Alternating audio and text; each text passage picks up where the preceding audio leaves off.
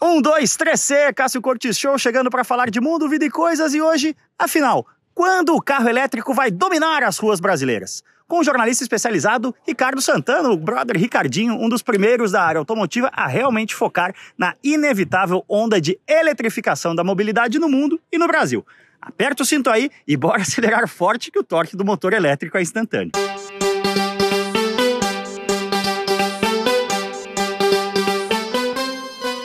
Ricardo Santana, jornalista. Eu poderia começar esse papo de várias formas, mas eu vou começar polemizando. Tem aquela história, né? Quando vai surgir o carro voador? O carro voador está sempre há dois anos de chegar, é, de ser comercialmente viável. O carro elétrico, cara, no Brasil, quando vai surgir? A, a, a, gente ouve, não, é daqui a cinco anos, é daqui. Faz uns dez anos que a gente ouve que é daqui a cinco anos, né? Uhum. É, você acha que dessa vez o, o horizonte de de carro elétrico como algo massivo, assim, que venda dezenas de milhares, pelo menos, de unidades por ano no Brasil. Tá, tá quando o seu palpite aí? É, essa é a pergunta de um milhão de dólares, né? Mas, cara, eu acho que, como eu acredito muito nisso, eu acho que a gente nunca esteve tão perto, né? O próprio, um sinal disso é que a gente tem hoje o Corolla, que é um carro híbrido, e é um, é um pé dessa eletrificação um veículo relativamente popular, né? A gente sabe que não é tão popular aqui no Brasil, mas já é um carro de um custo muito melhor. Então acho que a gente realmente está tá próximo. A gente está num ano totalmente atípico, tem muitas frentes, tem gente que acha que a pandemia vai acelerar a eletrificação, tem gente que acha que não. Por que, que a pandemia aceleraria ou desaceleraria? Qual é a relação? É, tem duas relações que eu, que eu já li, que eu já estudei. Uma é que a gente se daria conta de que o mundo é muito melhor com menos poluição, a gente precisou passar por isso ah, para ver. Ah, mas eu acho que, que aí você está tendo uma. Você não, né? Quem tem essa sim. visão está tendo uma visão de Brasil muito otimista, né? Sim, sim, é. É mais uma visão global do que Brasil, porque o Brasil é um tipo, caso à parte. É, vamos, vamos fazer a Amazônia e o Pantanal parar de queimar antes, né? Depois a gente se conscientiza é, disso. É que o fator Brasil, o Brasil é um ponto totalmente fora da curva, mas Sim. existe isso. E o que, o que eu acho que pode forçar o Brasil, que eu sempre falo, é o lance de que as matrizes adotarem essa eletrificação, adotarem esse lance híbrido, como é que as fábricas aqui no Brasil vão continuar produzindo por muito mais tempo, sendo que a matriz vai parar de fornecer a tecnologia, os estudos para os veículos a combustão. Né? É, isso a galera não tem tanta noção, é uma. Você mais ainda, mas eu sou um apologista disso também nas redes uhum. sociais e eu cito, quando eu entro aí nas discussões com a galera, eu uhum. cito muito o exemplo da Pajero TR4, cara. Que era um carro que era sucesso de público e de, de crítica, né? Uhum. Se você for ver, a Pajero TR4 não teve um sucessor no mercado brasileiro de ser um 4x4 bem compacto, a gasolina, Sim. com reduzida que encara mesmo. Há controvérsias. Ah, não, tem o Jimny. É, né? a galera da Pajero migrou pro Jimny. É, mas, mas eu, tipo, a Pajero tinha quatro portas, Sim. cinco pessoas e tudo mais. E por que, a Pajero TR4, que era mais da metade do volume da Mitsubishi, por que, que saiu de linha? Porque a matriz tirou do mundo inteiro, os sistemistas não faziam, mas simplesmente não teve como manter o carro em linha no Brasil, mesmo que para a Mitsubishi do Brasil fosse interessante, né? Sim, sim. É, isso é uma, é uma coisa que eu acho que assim, é, tem esse lado que é o que você falou, quais são as duas dúvidas, né? O que, que pode acelerar, acho que seria isso, mais por parte das matrizes e das leis dos países, dos países de primeiro mundo, logicamente forçarem para isso. E o que poderia atrasar é a parada que rolou isso mais em março, abril, de parar de estudar, parar de evoluir a tecnologia. Sim. A gente eu li muito sobre os carros autônomos, que eles ficaram muito tempo sem rodar e Sim. que aí o carro autônomo é quase como um carro né? voador. É. Exato, não tem impossível a gente fazer o teste do carro autônomo em home office. Né? Então, não, e, é, e é, Big Data, né? Ele precisa estar tá... rodando o tempo é, inteiro pra... e com interferências, né? Mas é interessante isso, porque é, eu não tinha dado conta, a pandemia talvez tenha atrasado, né? O, o a, a, linha de, de, de, chegada, digamos assim, o timeline mesmo da, de chegada do, do, de vários projetos elétricos aí, um, Sim. dois anos em alguns casos, né? Sim, com certeza. É, a gente teve aqui no Brasil, né, adiou vários lançamentos dos mais simples e lá fora também, né? Vários, várias coisas lançaram, fábricas ficaram paradas. Acho que agora tá rolando essa retomada. Não sei dizer se era o momento certo ou não, mas... Sim eu acho que ela pode sim acelerar. E a gente, se você for ver os planos das montadoras, dos grandes grupos, cara, a Volvo já tem um plano mega, eu acho sim. extremamente ousado em 2021 no Brasil só vender carro híbrido. Sim. A gente tem um dólar agora quase batendo 6, não sei como vai ser. Eu perguntar sobre isso. Eu, eu acho que a questão é, de enfraquecimento da moeda brasileira. A gente tem um horizonte aí de dois, três anos Confusos, economicamente né? que não, não tem uma razão para achar que, que vai mudar radicalmente é, é, prejudica bastante também, né? Porque é mais dolarizado ainda esse. Com certeza. É, isso é uma coisa que a gente já está observando agora, né? Os modelos que custavam 140 no passado, agora o Zou e o Leaf são carros que já foram para casa de 200 mil reais, claro, porque é. é inerente a isso, né? Sim. né? E, mas eu acho que eu já tenho certeza que o carro elétrico é um caminho sem volta. É, eu, eu também tenho certeza que o carro elétrico é um caminho sem volta. É, mundialmente a gente está vendo muito a questão que você falou das legislações né, dos países de primeiro mundo. Na Inglaterra já é 2035, na Alemanha Isso, acho que é 2050. 2040 em alguns É, países. No sim. Brasil sequer se começou a falar nisso, né? Não, não se falam, é. Quando a gente fala ainda com o pessoal que é mais entusiasta, que vive o dia a dia, a gente tem, por exemplo, a Bravi lá, que é a Associação dos Proprietários de Veículos Falei Elétricos. eles no Instagram recentemente. Ah, é? É, Falou. é, pra justamente muito legal. acompanhar o desenvolvimento do, do- Eles são os early adopters, né? Eles são, São. os caras que já compraram o futuro. Sim, e quando eles chegaram era tudo mato, né? e eles têm um trabalho muito legal, não só junto aos donos de suporte, eu que estou sempre testando carro elétrico, eles me dão muito suporte, eu converso com o dono dos carros que eu estou testando, mas também em conversas com os governos, com incentivos e tal, de tentar. A gente tem alguns poucos incentivos, em São Paulo você tem lá um retorno de 40% de IPVA para carros híbridos e elétricos, tem 40%. São Paulo tem a questão do rodízio, né? Rodízio, que muito. O que é- ser isento do rodízio. Que inclusive é um ponto que eu descobri recentemente, tem que ser emplacado em São Paulo. Eu tô até tô negociando um carro híbrido e aí eu falei, ah, eu vou colocar no, no- no endereço das casas dos meus pais ou da- dos pais da minha namorada que são da Grande São Paulo. E aí eu fui estudar e aí eu Ah, falei, não, ser em São Paulo capital. tem placado em município. São Paulo capital, mas Sim. não deixa de ser um incentivo. E também tem incentivo no Rio de Janeiro, mas eu, eu particularmente sou um crítico e eu acho que deveria ter muito mais incentivo do governo. Sem dúvida. Eu acho que principalmente a questão mesmo de. de agora, o Brasil virou um mercado já há alguns anos em que o PCD é um volume absurdo, justamente porque Sim. é, desmascara questão do quanto o carro é imposto no, no Brasil, né? O, o, o PCD custa acho que 30% a menos, né? Que tira IPI e ICMS. Para mim, o carro elétrico deveria ser como tal qual o carro PCD, não, não deveria incidir imposto sobre ele. Exatamente. Que é o que aconteceu em lugares que eles popularizaram muito rápido, como a Califórnia, que Sim. sempre teve incentivo, e outros países de primeiro E mundo. lá ainda é, na Califórnia ainda é, é, é um kickback, né? Você paga o imposto e na hora de declarar o seu imposto no fim do ano você pega de volta. Você então, o governo meio que pega o seu dinheiro emprestado por Sim. alguns meses. Aqui, é, é, é, aqui eu acho que não, essa prática não é comum no Brasil, né? Deveria nem ser assim, deveria ser na hora de você tirar do preço, né? Exato, exato. Porque o Brasil, ele, ele é. Isso é uma das coisas até que eu queria entrar com você, assim. Quando a gente entra em discussão sobre carro elétrico na, na- nas redes sociais, a galera, ah, não, mas o carro é limpo, mas é a energia. A energia vem da onde? E a bateria vai para onde?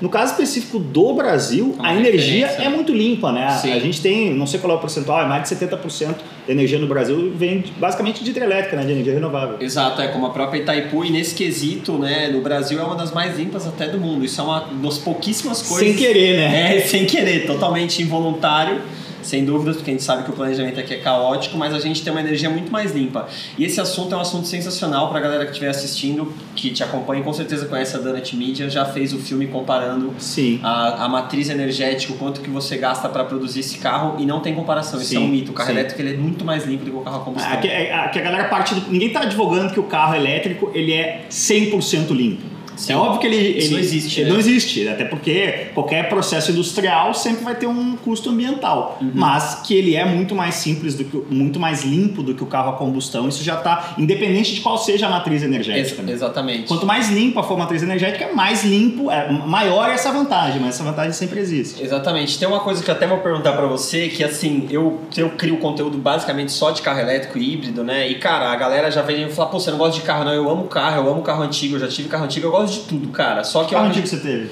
eu já tive um Fusca, um Fusca 72, o Fusca é um 1500, eu reformei ele inteiro. Por quê, meu Deus? Ficou um tesão. Eu gosto muito de Volkswagen AR. Eu, Sempre- eu sempre gosto de. Volkswagen AR, mas, mas putz, menos na hora de guiar. É, não, é, é- é- é sofrido, né? É uma experiência alternativa. Eu cresci em casa com meu pai tendo um monte de Opala. Sim. mas eu sou dos Hercules.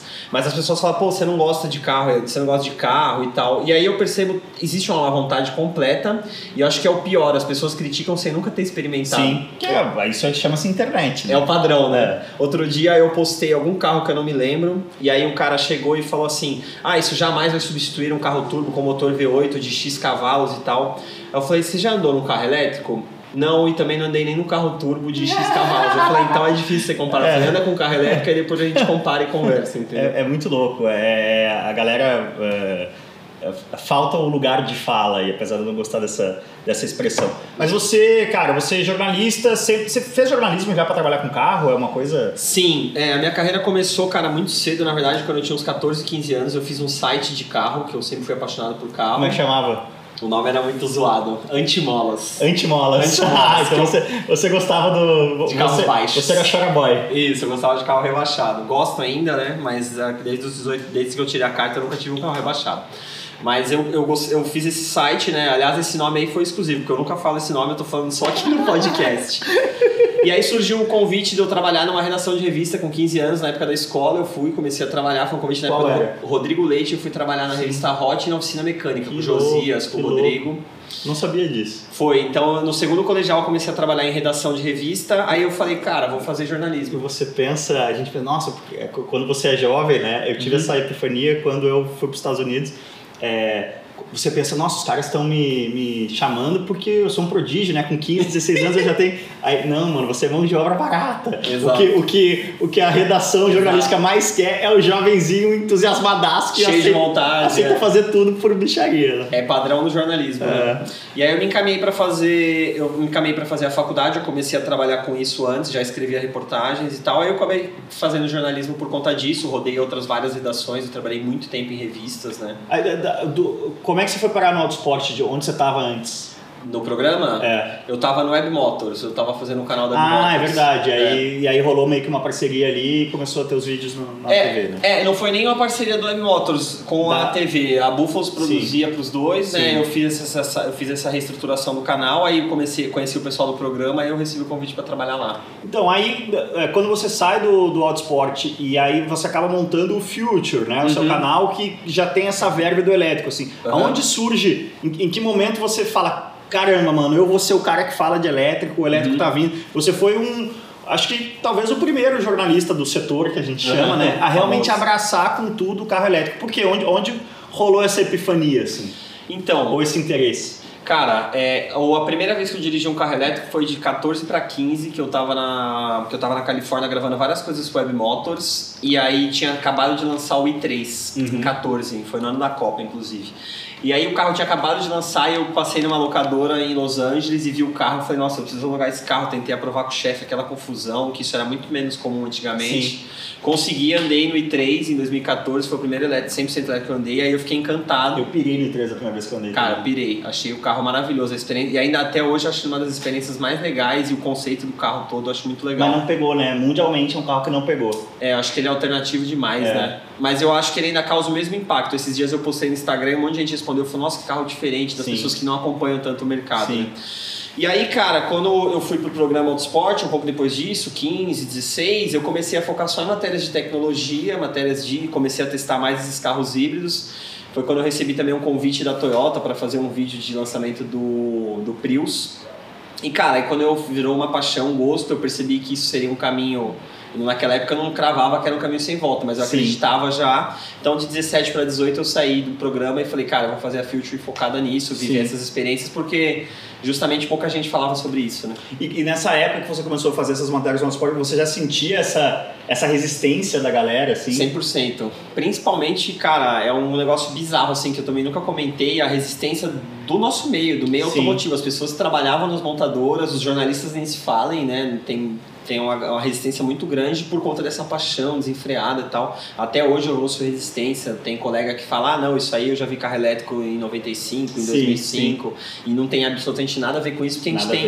ver. Você sabe, né? A gente tem o carro elétrico antes e depois da Tesla. A Tesla mudou a história da indústria para sempre, assim. Não, a gente tem a Tesla te- mudando a história da indústria e a gente tem um planeta que começou a. A água começou a bater na bunda, né? Na- principalmente na Europa Ocidental, a questão climática e a, e a, a, a pressão popular, né? E lá são sistemas parlamentaristas, legislativo e tudo mais. Uhum. Começou, para usar uma expressão infeliz no contexto do Brasil, mas passou uma boiada de legislação Sim, sim. eh, ambiental que, que a, a, a indústria, o, o padrão da indústria no- nos países que determinam o padrão da indústria automotiva, Uhum. né, que é basicamente a Europa Ocidental, Estados Unidos, mas que, que- que nos Estados Unidos a questão não é tão cristalina, mas a Califórnia pesa muito nos Estados Sim, Unidos. E a Califórnia está fazendo esse push. Né? Que é da onde vem a Tesla, inclusive, né? Sim. É, e então eu acho que naquele, naquele momento eu já imaginei isso, eu já vi essa, essa, essa resistência, e eu acho que é justamente falta de conhecimento, falta, falta de, de provar. Por que, que eu falo da diferença da Tesla, né? Teve, cara, teve vários projetos de carro elétrico, desde desde, cara, de 1900, Fernando Porsche, a galera fez Sim. carro elétrico lá atrás, Gurgel fez carro elétrico nos anos 70. A gente teve várias aventuras bizarras das montadoras dos anos 90. Só que a Tesla, nesse momento todo que você falou, né, ela conseguiu provar que era possível fazer com autonomia, com uma boa experiência de direção, com desejo, né? Então ela realmente revolucionou a indústria. É, depois da Tesla, o que as montadoras fazem tem movimentos muito, muito legais, como o do próprio i3, hoje a gente está infestado, mas foi meio que seguindo aquele conceito que o Elon Musk criou. Não, o, o Elon Musk e a Tesla estavam tão na frente que até hoje. É, é- cara, o Tesla Model S é um carro de 2010, né? Acho que sim, é 2012. É um, né? é um carro que está há 10 anos no mercado. Uhum. E agora, a gente, essa semana, teve o lançamento do Taycan da Porsche, cara, que é um carro fodarástico. Concorrente direto. concorrente né? Direto. 100%. Mas, cara, é a Porsche. A Porsche, assim, a gente já falei abertamente. a no- história da indústria, né? É, não, a Porsche, assim, é, é, o que que faz um Porsche ser muito foda? Por que que Porsche é a marca mais foda pra mim, muito mais do que Ferrari, Lamborghini, né?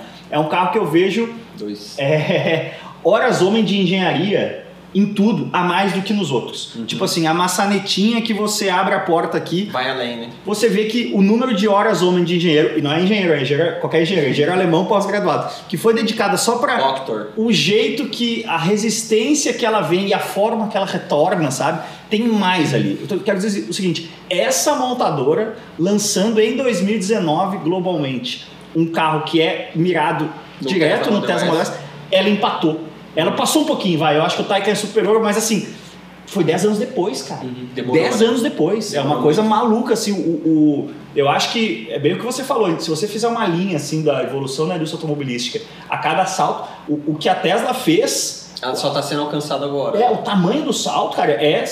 um dos maiores, se não o maior da história da indústria. É, total. A, essa, essa, essa compara, esse comparativo do Model S com, o- com o Taycan é o que todos os youtubers lá fora estão fazendo, todo mundo está fazendo, porque a discussão, eu recebo um monte de pergunta disso, os caras no final de semana me, me, me mandaram um monte de mensagem, me perguntaram qual que é melhor, qual que é melhor, eu falei, ah, não andei no Taycan, preciso andar para conhecer, para saber, mas é isso, e essa revolução é justamente isso, o tamanho dessa revolução foi absurda e, cara, de um cara que, enfim, ele teve uma coragem absurda, cara, o cara pegou um, SL, um ACLS da Mercedes, arrancou tudo, encheu de bateria, chamou os, os engenheiros da Mercedes, os caras Sim. viram, desacreditaram, fizeram um puta porte, nisso ele conseguiu, a- é, a Mercedes conseguiu a tecnologia para fazer os smarts elétricos, né, Sim. que isso partiu lá A Mercedes é sócia da, da- da- da- do desenvolvimento ali de baterias do Gigafactory lá, não, não sabia que tinha uma. Do Gigafactor eu não sei, mas na participação da construção do Model S, a Mercedes fez um pouco da parte, porque eu o não sabia. O carro que originou o, o mocapzão do Model S foi uma Uma CLS, CLS. né? Isso tá fica contado no livro que é a biografia dele, que é muito legal para ler, né? Que E- É um dos problemas da Tesla, na verdade, né? Ela é. É, Tipo, o Elon Musk é um cara muito excêntrico e tudo mais. A Tesla meio que não gosta de jornalista, né? É muito difícil, você não consegue um Tesla de, pra de testar teste, com a própria sim. Não tem mais tal. PR, inclusive. Você viu É, essa notícia? sim, sim. Eles derrubaram o PR. Não, não, não tenho uma opinião formada sobre isso, porque eu também não li o suficiente ainda. E, aliás, isso é outra coisa que me irrita hoje na, na, na geração atual social media. A gente tem que ter opinião sobre tudo, né? Sim. E às vezes é, as pessoas esqueceram que às vezes é possível falar, cara, eu não tenho opinião sobre isso porque eu É, não tenho conhecimento. Eu, eu acho que o Elon Musk, eu já, cara, eu já ouvi assim. é, uns 4, 5 podcasts diferentes em que o Elon Musk estava, os dois Uhum. do Joe Rogan, o que ele fuma maconha junto com o Joe Sim. Rogan, que faz as ações da Tesla despencar e tudo mais. É, eu acho que na cabeça dele, ele, ele associa. É, a gente está vivendo isso na política, né? A, a eleição de 2016 do Trump e de 18 do Bolsonaro aqui mostrou muito isso, de que é, é, você realmente não precisa mais, se você quer se comunicar com o seu eleitor ou com o seu consumidor, você não precisa mais da mídia tradicional como Sim. você precisou ao longo de décadas. Sim. Então eu acho que ele faz questão de, entre aspas, não passar pela mídia tradicional, até como uma forma de. de Fazer parte dessa nova. não, de, de é um atestado de modernidade, sabe? De estar Sim. é, falando diretamente com o Sim. consumidor. Enfim, estou especulando. né? Não, mas eu concordo plenamente com isso que você falou e, e acho que faz parte dessa revolução. E, cara, a revolução de mídia, ela é. Cara, a revolução da mídia talvez seja até muito mais assustadora que essa da indústria automotiva. A gente que é jornalista sabe É, a gente está vivendo as duas, né? Mas É. essa questão do carro elétrico, assim, voltando ao que você está falando do- da, Uhum. da, da resistência da galera e dos próprios jornalistas, me chama muito a atenção, é, porque não é uma questão um ou outro, né? Uhum, Exato, Eles vão conviver, eles vão conviver exato. provavelmente para sempre ou por, por décadas ainda, né? A visão que eu tenho é que o carro a combustão, tipo, cara, é- é- é, no dia a dia em São Paulo, o carro elétrico ele é tão mais lógico do que o carro a combustão. Totalmente. Mas, Qualquer cara, cidade grande, né? É, mas eu nunca vou querer abrir mão de, de poder ter um Mustang V8, um Porsche Boxster no final de semana, entendeu? É, é- Claro. O carro elétrico ele vai, é, é, para tentar aterrizar em produto, assim, a longo prazo, ele vai matar o Onix a combustão, o Sim. Corolla a combustão. Basic, né? É, mas ele, ele não vai. Primeiro que ele não vai matar os clássicos retroativamente, Sim, né? sim. E segundo, é, é, a gente ainda tem um longo período, né? A gente tá falando na Alemanha de 2050. Não, uma longa transição. Não, É, imagina assim, os Porsches a combustão que forem fabricados em 2049, 2050, os últimos, Serão joias, né? eles vão ser cultuados, cara, pra sempre, né? É, exatamente. É, a história não a história não se elimina, né? Não existe isso. E é exatamente isso. As pessoas têm a impressão de que um dia a gente vai acordar e tiraram todos os carros a combustão da Sim, rua e não é mais sim. possível se divertir com carro. Quando na verdade também é muito possível se divertir com, com carro elétrico. Esse né? é o outro dogma que precisa E- ser desfeito, né? E, e tem uma coisa que é muito legal, eu tenho uma experiência quanto a isso que eu já vou contar, mas assim, todos os, os mitos que a galera levanta pra criticar vai acabando. Autonomia, autonomia tá cada vez melhor. Ah, mas isso não serve para 4x4, tá aí o Hummer com mil cavalos Sim. mostrando que é possível, assim como a Rivian. Eu acredito muito, muito, muito nas montadoras outsider, né? A Tesla era uma outsider, Sim. a gente tem o A Rivian, Rivian já, a Ford é, fez a aposta de Ford 500 com- milhões de dólares. Exato. E então eu acredito muito nisso. E é esse lance da, cara, ter experiência. Eu, quando eu viajei para gravar o canal em 2017, as primeiras, 17 ou 18, eu viajei com um amigo muito entusiasta, muito gearhead. E aí eu peguei vários carros elétricos para testar. Aí ele andava no primeiro e falou: Ah, não gosto. Aí andava no segundo, ah, não gosto. Aí quando eu peguei o Tesla Model 3 Performance, que tinha acabado de, de lançar também, a Tesla obviamente não me emprestou, mas me responderam e-mail para falar que não iam me emprestar. Sim, pelo menos responderam. né? Responderam, exato.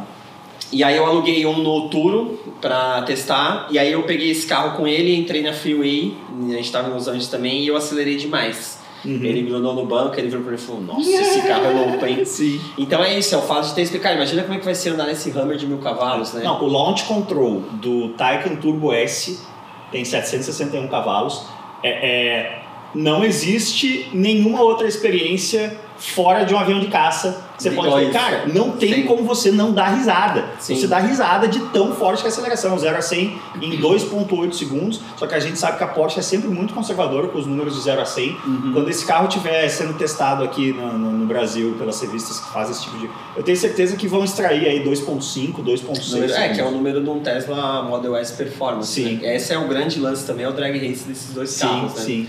E eu queria, cara, ó, dica de pauta acelerados. Pega os caras que mais criticam, leva o cara lá pra pista e fala, querido, vamos fazer É. um 0 a 100 aqui, tá câmbio e fala que você não gostou. Tem, duas, tem outra coisa, além da. da- porque o, o, o elétrico tem o lance do torque instantâneo, então Uhum. é, ele é Botou muito. o pé. É, botou o pé, vai. Por isso que na cidade ele acaba sendo muito mais gostoso, Uhum. além de não ter vibração, não ter barulho, não ter Exato. aquecimento, né? Calor de- do, do motor a combustão tudo mais. Exato. É, mas além disso, é, o carro elétrico ele tem a. Ele ainda é mais pesado que o carro a combustão As equivalente. baterias, né? Mas esse peso ele tá todo embaixo. Então é como se tivesse uma quilha, né? o melhor centro de gravidade O centro de possível, gravidade tá lá embaixo, então todos esses elétricos eles fazem muita curva, cara. né? Sim. É- É, uma, é- é uma evolução muito nítida, né, cara? O avanço que você tem no carro a combustão pra isso. Né? É, onde o carro elétrico ainda está em estágio de desenvolvimento, digamos assim, em relação ao carro. Isso foi uma das grandes. Eu tive no evento de lançamento do Taycan é, internacional, né? Uhum. é, lá na Finlândia ano passado e,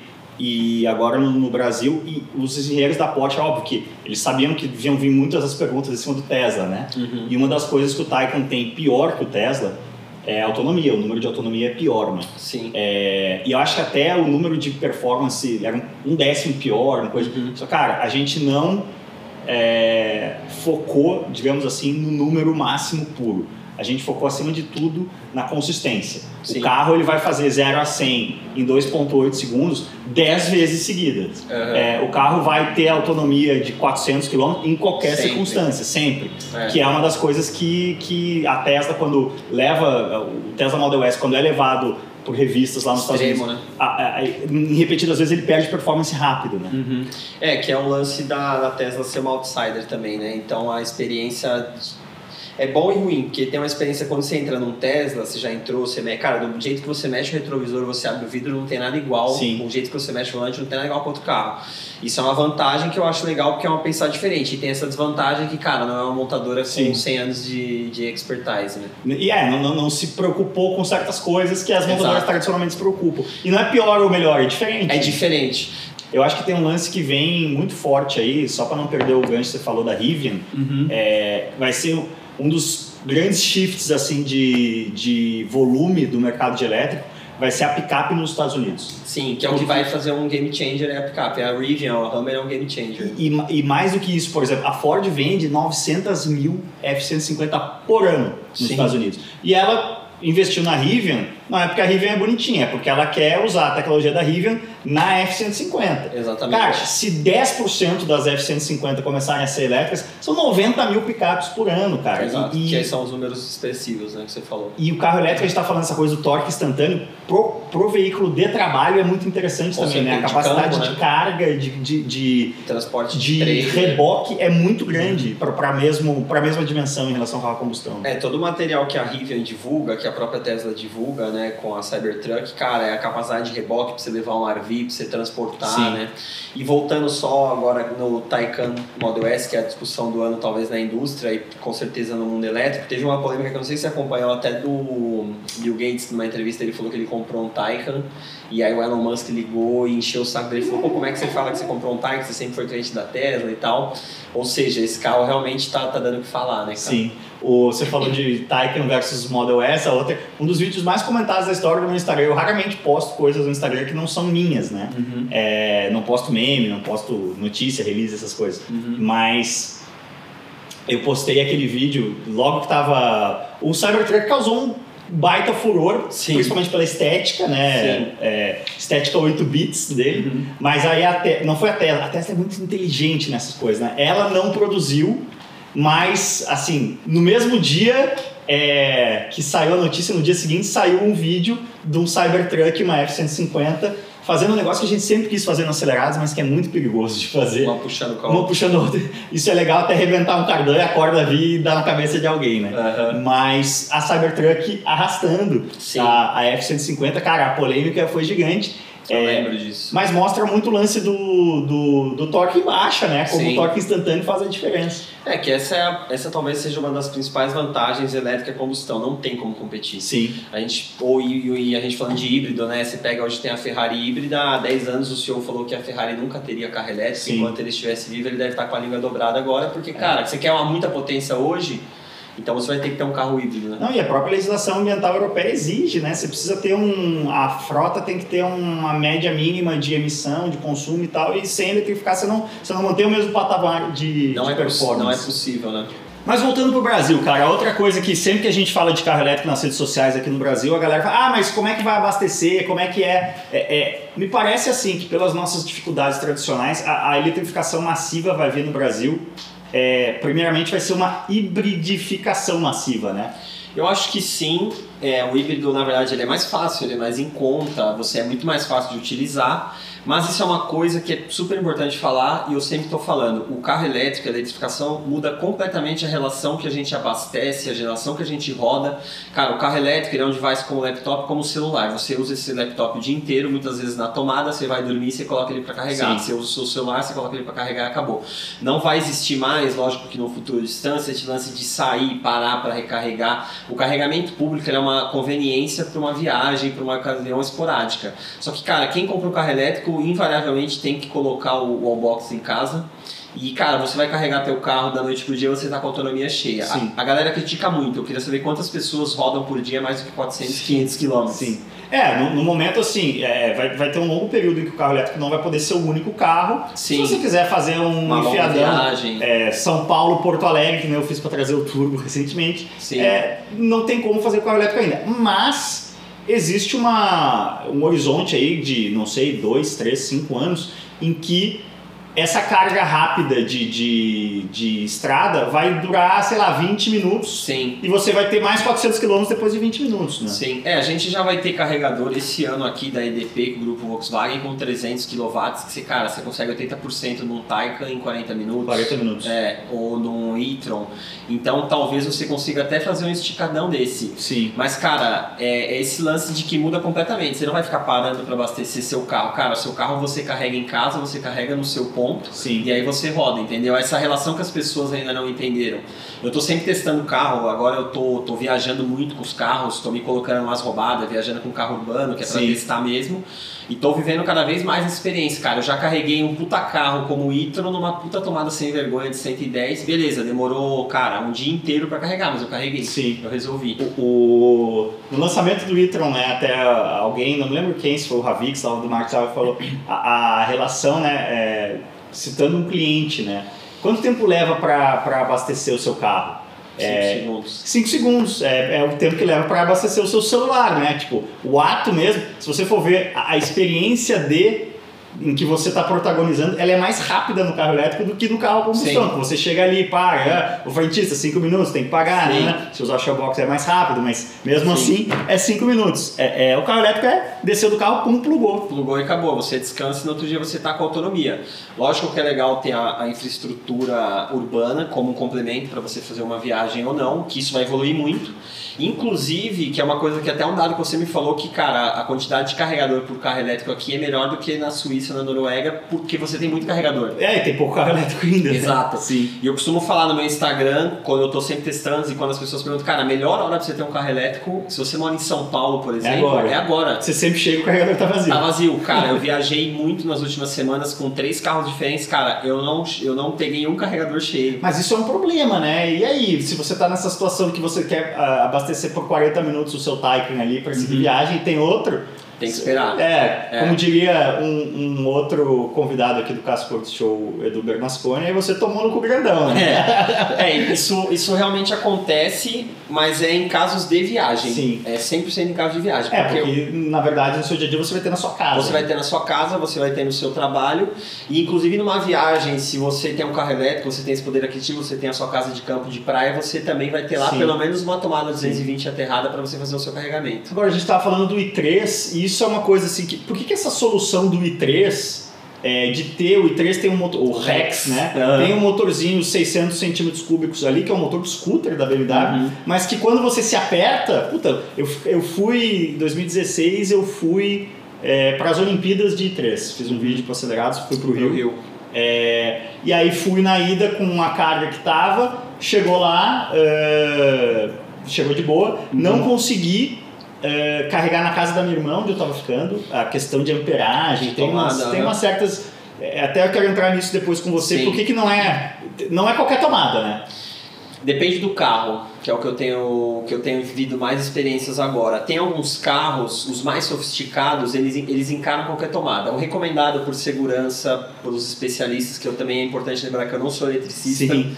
Cara, tem uma tomada aterrada, só que a gente tem uma tomada aterrada no Brasil não é algo muito comum, Sim. principalmente Brasil adentro.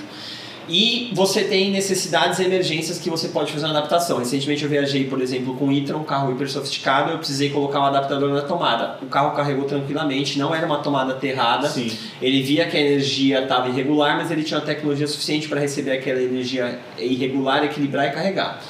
Mas já viajei com outros carros que, cara, botei numa tomada ruim, o carro não carrega porque É. ele reclama do aterramento e tal. Mas existe de tudo, né? Então existe o que é seguro, puta, você não pode indicar, você não pode usar um adaptador, você não pode usar um, uma extensão, porque, cara, vai fritar a extensão por conta e tal, você não pode. Mas, cara, às vezes para carregar uma, duas horas para você conseguir mais 30 km de autonomia, Sim. você consegue resolver dessa maneira que não é segura, mas você se adapta. Eu tenho conversado muito com o pessoal da Bravei, você falou até do Rex, cara, tenho o Rogério da Bravei que ele foi de Brasília a Montevidéu com o i3 Rex. É, então, eu só concluindo aí, na hora de voltar, eu não consegui carregar na, na, na tomada é, da casa da minha irmã. Eu carreguei ele no Barra Shopping. Então, os meus dias de Olimpíada, eu também circulei com ele elétrico. Com essa, Carregado no shopping. com essa car- carga- carguinha que eu fiz no Barra Shopping. É, e que é muito legal porque o GPS do carro mostra, e não é que ele mostra é, que está no Barra Shopping. Ele vai literalmente até o local exato do estacionamento onde está. Né? É, mas na volta não deu. Sim. E aí eu tive que fazer a Dutra Gasolina. e. É, cara, cada abastecida de gasolina me dava mais 100 km de 100, autonomia. 120. Mas Uhum. foi isso, eu tive que abastecer três vezes, mas cheguei em São Paulo de boa. É, o, isso aí eu já fiz isso daí também quando eu fui gravar em São Francisco, porque aí vai acontecer o que você falou agora há pouco. Eu fui gravar em São Francisco e eu fiquei no Airbnb, fiquei com o i3 e, cara, é o, é o que eu sempre falo também no Instagram. Cara, eu tô sofrendo aqui porque eu tô no Airbnb, não vou ligar o carro na tomada da dona da casa. Sim. Só que em São Francisco tem tanto carro elétrico que você não acha uma estação vazia, cara. Sim. As estações estão todas lotadas. E aí, cara, eu fiquei só no Rex, aquele barulhinho de batedeira É. de caldo de cana, né? Não anda muito, né? Exato. Mas resolve. Sim. Inclusive, eu acho até que o i3 não é um elétrico, ele é um híbrido, né? Porque Sim. esse é um baita drible, eles divulgam como 100% elétrico. É uma puta solução inteligente, mas acho que ele é mais um híbrido. Mas por né? que, que isso não virou o padrão da indústria, será? Pois é, também não sei dizer. Eu acho que tem muito lance da indústria ser 100% certinha e, cara, não vou falar que eu tenho um carro 100% elétrico, quando na verdade ele tem um motor que usa combustão, né? Mas é uma solução muito inteligente que praticamente só o i3 tem hoje, né? Mas, desculpa continuar nisso, os carros têm uns recursos, por exemplo, o e-tron, que a gente está falando muito do e-tron. Cara, o e-tron tem um recurso que quando tá acabando a tua bateria, você entra lá como um videogame, isso é sensacional, porque a Tesla tem muito isso, né? O feedback, o comando é completamente diferente. Você consegue reduzir potência, reduzir o uso de tudo e, cara, você ganha mais 20, 30 Sim. km de autonomia Que andando no mais ciclo lento. urbano é super Te é salva, diferença. te salva. Pô, a gente vai daqui até São Bernardo, quase na Serra, Sim. Santos, e você consegue carregar o teu carro, entendeu? Agora, é, você nesse seu contato aí com, com a AbraVI, com, com as montadoras, muito em cima da questão elétrica e tal, você sente assim, existe algum tipo de cheiro de lobby no Brasil para efetivamente. É, pô, a gente acabou de ter o Rota 2030 no governo anterior e tal. Existe um feeling de que a, a legislação para carro elétrico no Brasil, para algum tipo de incentivo maior, ou nem digo só de incentivo, para uma própria regulamentação, é iminente ou é- me parece ser uma coisa que não está muito na agenda hoje em dia? né? É, do que eu tenho de informação e acesso, eu acho que realmente não está na agenda, o que é uma pena muito grande. Mas eu já entrei em discussões assim com pessoas da indústria e os caras falam: não, já acontece isso, isso. O cara me listou outro dia vários incentivos numa discussão, um cara de uma montadora. Que eu falei, nossa, eu não sabia de nada Sim. disso e coisas que eu não vejo serem praticadas. Então eu acho que, infelizmente, ainda está muito distante, porque, cara, a gente é um país petróleo, né? Sim. Assim como os E Estados etanol, Unidos. né? A gente ainda É, tem o o lobby etanol, fortíssimo exato, do que só a gente tem, né? é. É, mas o que também não impediria da gente ter uma eletrificação híbrida, Sim. cara, híbrido e etanol, como a gente Cara, tem eu o acho o Corolla, carro né? híbrido no, no estágio que tá agora. Eu, eu, eu fiquei algum- alguns dias com a X5 híbrida, Uhum. cara. Cara, é um SUV gigante com 360 cavalos, né? Um negócio Uhum. que anda legal. É, assim, grande, pesado. Cara, eu cheguei a fazer 26 por litro. Cara, E outra, no, no dia a dia da cidade, assim, no vai trabalhar e volta, é zero. Porque É é, 100% elétrico, elétrico. Ela tem elétrico. autonomia 80 de 80 km, 100% elétrico. exato. É, então, isso, cara, você falou aí 25, 23 km. Cara, quando a gente imaginava isso num carro de 360 cavalos, isso é, É. surreal. Não, e é de, de duas toneladas e meia, sabe? Exato. É, é, eu não entendo, não é que eu não entendo, mas é, ainda está um pouquinho distante do ponto de vista de economia de escala, de viabilidade econômica. Mas eu, assim, daqui a cinco anos, é, o carro mais vendido do Brasil vai ser o Onix híbrido. Eu também Eu acho. acho que é- é- eu também é- acho. A- O híbrido ele é tão superior e, e ele ainda não, não pisa no calo do purista, né? Nesse Exato. sentido de você continua tendo um motor combustão, você não Você tem pode nenhuma... parar no posto pra ficar feliz. Exato, não, você não tem nenhuma ansiedade em relação à Vou ficar à na mão, autonomia, não. vou ficar na mão. Sim. Você tem o ronco, o desempenho se precisar, só que ainda é, caro, né? Apesar de É. o Corolla híbrido, é quanto ele é. Não é a diferença de preço em relação ao Corolla. Eu acho que é 10 mil reais, Não é uma tão diferença grande, é. muito. É. E a gente também tem uma coisa que eu gosto de falar, principalmente para pessoas, colegas como você. Cara, a gente vive num nicho só de apaixonados. Eu Sim. tenho certeza que o, Ah, sim. o brasileiro médio que, está, que compra Corolla há 25 anos, Sim. cara, ele tá comprando híbrido,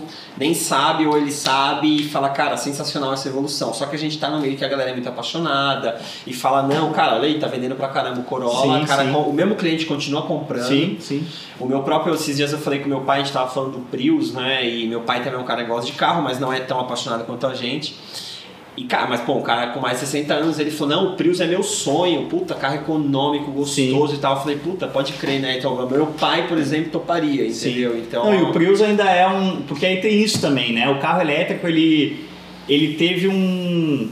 Não vou chamar de erro, Mas ele acabou. é, é, vou fazer uma analogia, que é o seguinte: o, o Red Bull, eu trabalhei oito anos na Red Bull, né? Quem acompanha o acelerado sabe.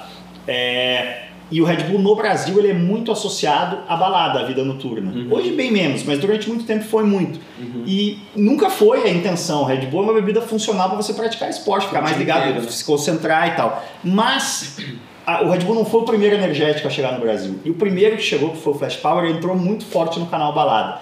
Então a Red Bull, para começar a se estabelecer como a força dominante no mercado brasileiro, primeiro ela teve que tirar a Flash Power da, da noite. Então ela teve que investir muito na noite. E aí ficou com essa pecha, digamos assim. Uhum. O carro elétrico, ele acabou. é, é, é, Era o carrinho estranho, né? muito nave espacial, muito Sim. ator de Hollywood, vejam como eu tenho consciência ambient- ambientalista. O Prius tem esse design meio. É, é, tentando- É, futurista, E né? mais do que Fora isso. caixa, né? é, mano, é, é, pro macho alfa, ou que se acha macho alfa apaixonado de carro, Uhum. que é boa parte do, do, do público entusiasta e boa parte do público que meio que dita a tendência, né? O aspiracional do coisa. O carro elétrico foi com essa imagem de. de- não sei qual seria a. É a- o alternativo, né? Não, mas mais do que isso, alternativo tudo bem, mas ficou com uma imagem de, de quase feminina, sabe? Uhum. O carro elétrico é, é- Eu vou te dar um exemplo que é, é prático disso. Eu fui para as 500 milhas de Indianápolis em 2016 com o meu tio, meus primos. Foi a última corrida, aliás, foi a única corrida na minha vida que eu fui como fã depois que eu comecei a trabalhar. E foi a melhor experiência da minha vida. É, mas a gente tava com o Volt. É, e aí saindo do, de Indianápolis ali no trânsito, cara, parou um pós-pista, né? Os caras saem é, é, mamados. É, parou uma caminhonete, ah, muito comum lá nos Estados Unidos com lift kit, né? Levantada Uhum. assim, com aqueles redneckzão que a gente sabe exatamente em quem que vota. Sim, como É, pensa, né? Cara, parou do lado assim e era diesel a caminhonete. E os Uhum. caras olharam assim, é, sem saber que meu tio Janjão tava dentro do carro, que não era, isso não era uma boa ideia, e Uhum. começaram a acelerar para jogar o escape, escape lateral, fumaça. a fumaça, entendeu? Uhum. O, o carro elétrico ficou uma coisa de, de, de, de- delicada, digamos assim. Então, no aí- começo. É, eu concordo porque o design foi sempre, né, o, ah, mas isso, isso é, é uma culpa da indústria tradicional. A indústria tradicional sempre viu o carro elétrico como tipo, ai, vamos fazer um carro elétrico, um Sim. negocinho estranho aqui, e aí a gente volta porque a gente falou no começo, o game changer foi a Tesla. Cara, Sim. isso daqui é um carro elétrico, desde do, do desde o do esportivo, né, que, putz, esqueci o nome, como que é o nome primeiro Tesla, velho? Tesla Roadster. É o Roadster, que era, um Lotus. Era um Lotus, é. Beleza, já é no Lotus. E aí depois, cara, o Model S, e todo mundo falou, caramba, olha como um carro elétrico Sim. pode ser muito legal, né? Você fala do Volt. Volt era um Prius da Chevrolet, né? Em Sim. termos de design. Então a Tesla é esse game changer e essa experiência que você viveu... Eu tenho uma coisa mais ou menos parecida quando eu fui testar o Tesla Model 3, a gente parou num café em Los Angeles e aí eu tava, tinha acabado de lançar o Model 3, que eu tava nos Estados Unidos, aí chegou um tiozão, um redneck, mais um redneck good vibes, que não vota em quem esse outro votaria. E aí ele parou a picape, e aí ele parou uma F-150 também, um cara um pouco mais velho. Aí o Giovanni falou, cara, queria falar que esse seu carro é fantástico. ele falou, sabe que eu aprendi isso da maneira mais dolorosa. Parece piada, mas é exatamente isso que aconteceu. Ele falou, ele falou, eu aprendi da maneira mais dolorosa. Eu vi uma vez um Tesla, e eu falei, o que, que esse cara está fazendo com esse carro elétrico aqui? Pelo amor de Deus, eu vou mostrar pra ele o que é carro com a minha picape. E aí ele falou que ele tomou um acelero do Tesla monstro. aí ele voltou pra casa, pesquisou e deu um Tesla pro filho dele. E aí ele tava falando pra mim que ele tava muito curioso, porque ele tava vendo o Model 3 pela primeira vez e tal, e, e é basicamente isso, assim, né? A Tesla foi esse game changer e, cara, agora se olha um Taycan, é um carro Sim. maravilhoso, sexy, o e-tron, É, e, e o. Taycan, e, é, o e-tron é um bom exemplo também. O grande lance, assim, para quem não teve contato com esses carros, quando você anda num Taycan ou você anda num e-tron, você não sai com a sensação, andei num carro elétrico. Cara, o Taycan é acima de tudo um Porsche. Sim. O e-tron é acima de tudo um SUV da Audi, assim. Sim. Você não tem mais a... a- um e-tron tem muito mais em comum com um Q8 do Com que certeza. com, um, sei lá, esses carros elétricos mais naves espaciais antigamente. Com certeza. Essa é exatamente a definição do e-tron. Eu viajei recentemente, eu fiquei muito tempo com o e-tron. Agora fui viajando, fui pra praia, peguei estradas de terra, peguei serra e tal. É um carro normal, só que ele é elétrico.